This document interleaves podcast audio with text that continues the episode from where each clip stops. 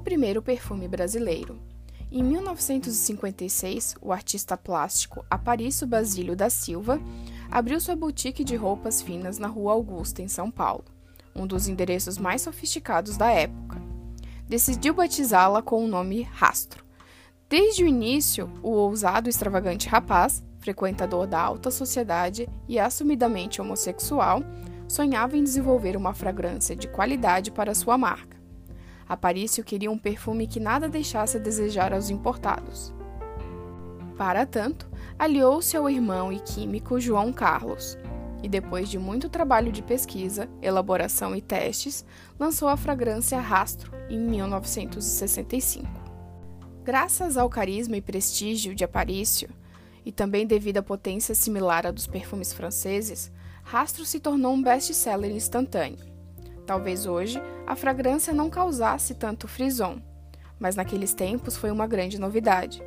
Apesar de ter sido lançado um ano antes de Eau de Savage de Dior, ou seja, uma composição pré-Edione, Rastro era conhecido por fazer jus ao próprio nome e deixar para trás seu delicioso e refrescante aroma de lavanda, rosa e jasmim, entre outras flores, recortado por notas cítricas e amadeiradas. De difícil classificação, a fragrância estaria entre os gêneros olfativos cítrico, fougère e floral. Apesar de ter sido o primeiro perfume 100% nacional, a importância de Rastro vai além, pois o produto mudou os hábitos de consumo da época. As propagandas nos jornais e revistas exploravam o apelo sexual e chocavam os mais puritanos, acostumados à ideia de usar águas perfumadas por motivos higiênicos.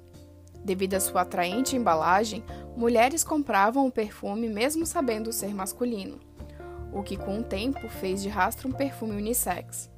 O frasco redondo, feito de vidro grosso e pesado em estilo apotecário, era recarregável, Muitos preservavam-no para depois guardar rolinhos de algodão, que ficavam tão perfumados a ponto de serem usados como aromatizadores de bolsas. Por quase duas décadas, as vendas de rastro foram consistentemente aumentando conforme a fama do perfume era difundida pelo país inteiro. A história somente mudou de rumo em meados dos anos 80, quando perfumes importados mais opulentos entraram para a moda e o público diminuiu seu interesse pelos aromáticos. Também contribuiu para o declínio da marca o brutal e covarde assassinato de Aparício em 1992 por motivação homofóbica, já que sua personalidade estava diretamente associada ao produto. Sem o glamour de antes, a marca foi vendida a Monange, e, em 2007, transferida para hipermarcas.